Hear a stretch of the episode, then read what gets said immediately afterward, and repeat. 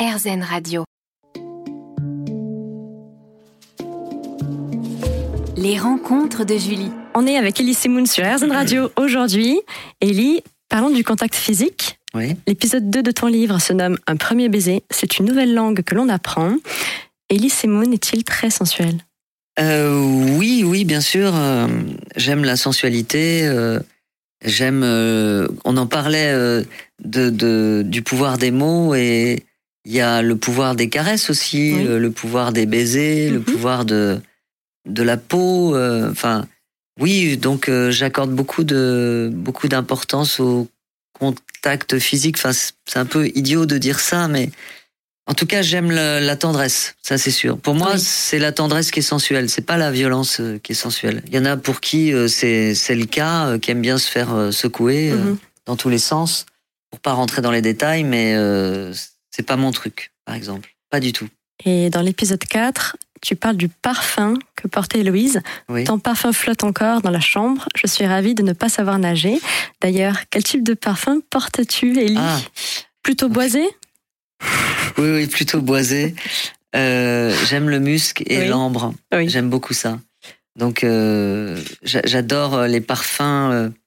c'est des parfums bonbons pour moi. J'ai l'impression qu'on peut les manger. Oui, délicieux. Euh, ouais, qui sont délicieux et qui sont euh, un peu euh, à consonance euh, orientale. Mhm. J'aime beaucoup ça. Bon ben voilà, mesdames, un cadeau qui ferait certainement plaisir à Monsieur Semoun. Voilà. Un bon parfum. Reine de. Saba, voyage en Orient. Merci. Voilà, c'est dit. Parlons de l'incertitude qui est terriblement excitante au début d'une relation. Oui, oui. Lorsque tu dis, pour le moment, je ne sais même pas si nous allons nous revoir un jour. Euh, oui, oui, oui. L'incertitude, le doute, euh, Voilà. la Mm. peur, l'absence, euh, c'est génial. C'est Donc tout ça, c'est la passion, en quelque sorte. On est au début, là. oui, enfin début les, du dé- livre, les notamment. débuts d'histoire et le début du livre, Mhm. c'est toujours euh, la période la plus excitante parce qu'on est dans dans l'incertitude, le doute, la peur de dire n'importe quoi et de, Mhm. de faire un faux pas. mais c'est fantastique, les, les, les débuts d'histoire, elles sont, elles sont géniales. Tu parles de sexualité dans le livre, Oui, j'en avec le parle culte enfin, de la caresse d'une manière, euh, et de la sensualité. voilà, Mais d'une manière un peu nuancée, quoi. C'est pas, c'est pas un livre de cul. Euh, D'ailleurs, j'avais, euh, j'avais écrit un passage un peu érotico-poétique que j'ai enlevé finalement parce que je me suis dit que c'était trop impudique. Mais euh, moi, je me drogue pas, je bois pas d'alcool, euh, donc on va dire que ma seule drogue, ça, c'est ça, c'est l'amour euh, sous toutes ses formes. Sentir vibrer. Oui. En tout cas, j'ai appris avec le temps que l'amour euh, sans amour, c'était pas terrible. En fait, il y a, rien, c'est juste euh, bestial ou physique, mais Oui. on, a, on a besoin de, de mettre des sentiments quand même dans ce qu'on fait. Oui. Ça a l'air d'être un gros cliché, mais euh, alors je dis pas que je suis pas un saint, j'ai vécu des aventures sans lendemain, mais quand vous avez, vous êtes en quête d'amour, ça vous fout plus le blues qu'autre chose en fait. Donc elle n'était pas nourricière, Qui ça? Ces aventures. Patricia? Patricia, bon, bah, si Patricia nous écoute aujourd'hui, Je dis n'importe quoi. je sais, Patricia, moche. Ouais. Oui, donc le défi, la Patrick nouveauté. et Patricia euh, ont la joie de vous apporter. L'excitation, l'éphémère. Ouais. Mais il y a aussi dans la passion le désir de fusion, qui est palpable dans ton roman d'ailleurs. Oui. Euh, L'autre s'immisce dans toutes tes pensées. Tu décris si bien l'état d'un amoureux fou. Mm. Quand on rêve l'autre, qu'on le devine, c'est une effervescence. Oui, oui, oui. Bah, c'est ce qui c'est. Quand je tombe amoureux, euh, on le voit dans le livre. C'est, je fais pas à moitié, quoi. Ça c'est sûr. Tu dis, Mais- mais ça y est, je je- suis barjo, j'invente des dialogues, des conversations, et si j'étais à ma boule? Oui, bah parce que il y a une forme de folie euh, dans l'amour, en fait. Voilà. Il y a on cristallise sur quelqu'un, et puis euh, j'avoue que j'aime ça, même si on sait que qu'on va qu'on va souffrir, euh, mais j'y vais quand même. Je trouve ça. Tête euh, baissée. Corps et Oui, âme, parce vas. que on se sent. euh, voilà, c'est ça. On se sent vivant, se sent vivant. et ça c'est chouette. Merci Lee. On se retrouve Merci. juste après une parenthèse musicale. Les rencontres de Julie. On est sur RZN Radio avec Ellie Semoun aujourd'hui. Donc Ellie, dans ton roman, tu anticipes les conversations que tu vas ou peux avoir avec Héloïse. Tu te questionnes sans cesse, tu tentes de te rassurer. Et on lit même ce qui semblerait être un semblant d'égoïsme. Lorsque tu es tellement absorbé par les pensées la concernant que tu oublierais même de l'écouter. Oui. Encore un paradoxe. Mais oui, oui, dans, dans ce livre euh, qui est en même temps inspiré de faits réels et qui est en même temps romancé, évidemment, mais on va dire que je ne fais pas de cadeau au personnage principal qui est un peu moi.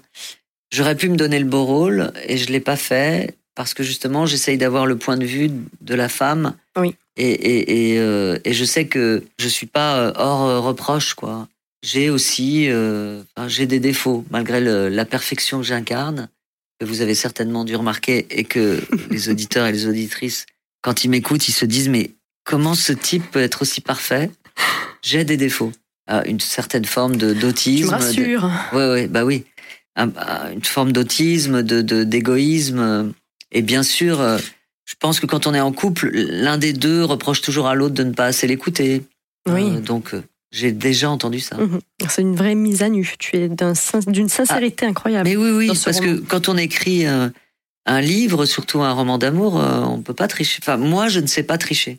J'ai beaucoup de mal à mentir. Beaucoup, beaucoup. Pour notre grand bonheur. Merci. Élie, parle-nous de la volonté d'avoir l'autre exclusivement pour soi, de le faire sien, désir de fusion. Est-ce qu'on peut pas parler d'un amour sacrificiel là? Euh, non, pas du tout. Euh, on peut imaginer en lisant le livre que le personnage ou moi est quelqu'un euh, de jaloux, mais c'est pas le cas. Tu es seulement jaloux de la bouffée de parfum qui va rester jusqu'au soir dans son cou, du rouge à lèvres qui l'embrasse oui, sur la bouche. c'est de la jalousie tellement euh, poétique. poétique, Oui. en fait. Mais tu dis tout de même qu'au fond, ça ne te plaît pas qu'elle soit belle. Pour Oui, bien sûr. oui, pour un autre, mais c'est c'est un jeu Oui. qui n'est pas à prendre au premier degré parce Mhm. que si j'avais été jaloux, je l'aurais dit, hein, mais euh, non, euh, il, il m'est arrivé de l'être, mais euh, C'est ça. mais pas dans cette histoire. Donc tu, tu dis être fou d'elle, tu n'as Dieu que pour elle, donc l'idéalisation. On ressent ce besoin d'admiration et d'approbation de la part de l'autre, de la part d'Héloïse. Euh, oui, euh, bah, on- quand on aime, on a besoin de. Enfin, moi, en tout cas, j'ai besoin, et peut-être elle, euh, j'essaye de, de la faire parler. Dans le roman, on a besoin d'être euh, dans l'admiration, dans le respect, dans l'admiration. J'avoue que si je si j'ai pas de respect ou pas d'admiration pour la personne euh, que je suis censé aimer, euh, c'est mort. Mais n'y a-t-il pas une urgence à être rassuré dans l'image qu'elle renvoie de toi? Oui, il y a un besoin d'être rassuré, mais il y a un besoin d'être. euh, quand on est un artiste comme moi, on, on cherche aussi euh, une muse. Oui. Et je, le- je, je l'avais trouvée.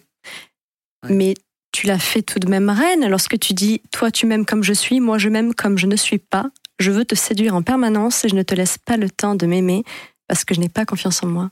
Euh, oui, bah c'est encore une fois euh, la preuve que je suis très euh, lucide et que je me fais pas de cadeaux. Euh, oui, oui, bien sûr. Souvent, on enrobe les gens d'amour, de, de parce que on, on manque de. D'amour de soi, Oui, de, ça. de confiance, d'estime Exactement. de soi. J'avoue que oui, parfois c'est un peu le cas. Donc tu cherches à être rassuré dans cette relation et tu dis une fois rassuré que tu trouves le bonheur avec Héloïse, bonheur auquel tu n'étais pas forcément habitué avant elle. Oui, parce que c'est vrai que c'est peut-être une erreur de ma part, mais j'ai la sensation que être à deux, c'est ça le bonheur. Oui. C'est compliqué d'être, de, de, de trouver le bonheur seul. Moi, j'ai pas vraiment l'habitude. Pourtant tu dis que le bonheur on le trouve dans les choses simples de la Oui, vie. mais à deux. Je parle pas de. Voilà. Et donc, quand, quand on est, euh, quand on est amoureux de quelqu'un, forcément, on est dépendant de cette personne. Euh, Oui. oui, on est dépendant. Oui, Mais- si, on est dépendant de cette personne. Mais quand on est si bien elle- seul, on peut être bien aussi avec l'autre. Oui, oui, mais c'est pas, c'est pas ce que je veux dire. Ce que je veux dire, c'est que quand on, est, on a décidé d'être en couple, l'autre nous, Nous, euh, euh, oui, nous happe et puis a le, a notre bien-être entre les mains. Donc, c'est euh, terrible, vu comme ça. mais- Quelle pression pour l'amour? Non, pas du tout. euh, Je crois pas. Je, je, je pense qu'on peut être, euh, on, peut être bien. Enfin, moi, c'est comme ça que je vois les choses. C'est que je, j'ai- j'avais des, des moments où j'étais très bien tout seul parce que je savais que j'étais aimé. Donc, euh, ça me, ça me rassurait. Oui, donc tu as toujours un, besoin, peut-on dire, de, de te sentir aimé par Oui, bien sûr, bien sûr. En tant qu'être humain et en tant Mhm. qu'artiste, On a tous besoin d'être aimé. j'ai l'impression. Hein.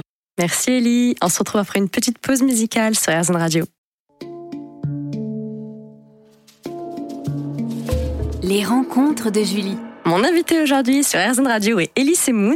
Ellie, on parlait de bonheur. Dans une relation amoureuse, il semble que l'autre, l'être aimé, est alors le prétexte de cette rencontre complexe de soi à soi, comme tu le décris si bien. Donc tu parlais de la difficulté de voir des petits instants de bonheur lorsque tu es seul, lorsque tu n'es pas dans une relation de couple. Oui. Mais le plus grand obstacle dans la capacité à s'aimer soi-même reste-t-il le critique intérieur? Donc pourquoi ne trouves-tu pas vraiment le bonheur? Est-ce que c'est Euh, par rapport à l'amour Bah, de c'est compliqué, vous savez. euh, Enfin, tu sais. euh, C'est le chemin d'une vie. Oui, c'est ça. C'est s'accepter.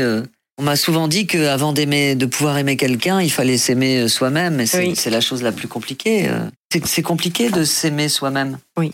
Pour, pour parfaitement aimer quelqu'un, euh, bah, il faut il faut savoir être bien avec soi. Oui. Et j'y suis pas encore arrivé.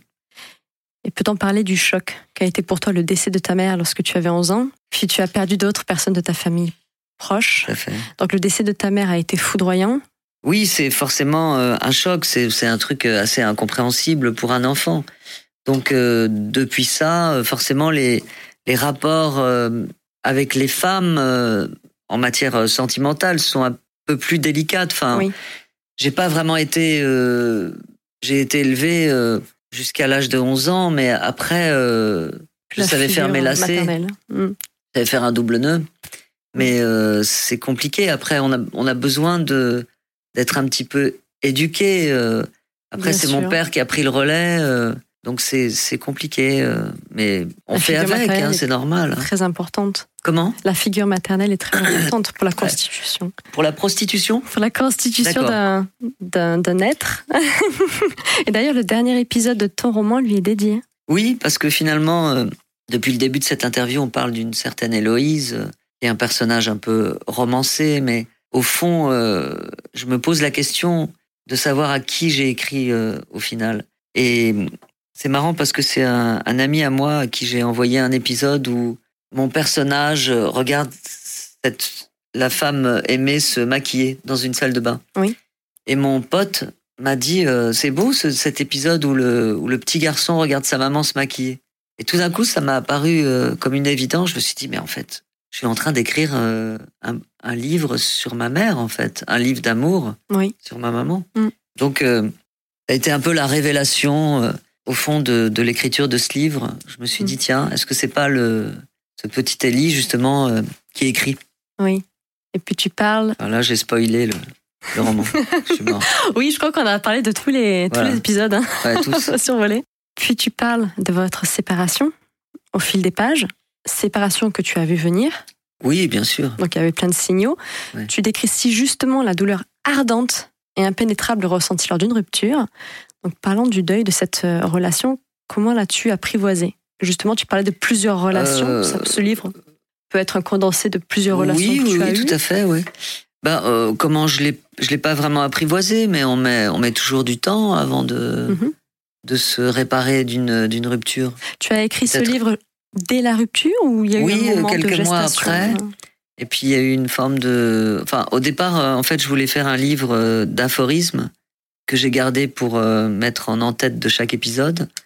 Et puis après, euh, l'éditeur m'a dit, mais tu, tu devrais fouiller, tu devrais nous raconter l'histoire euh, qui correspond aux aphorismes. C'est comme ça que ça s'est fait, d'une manière, euh, d'abord dans, en effet, dans l'urgence, dans un désir de, de reconquête Oui, qui n'a pas été euh, du tout efficace, mais peu importe, on s'en fout, c'est une motivation pour écrire. Bien sûr. On se retrouve juste après une petite pause musicale avec Elise Moon.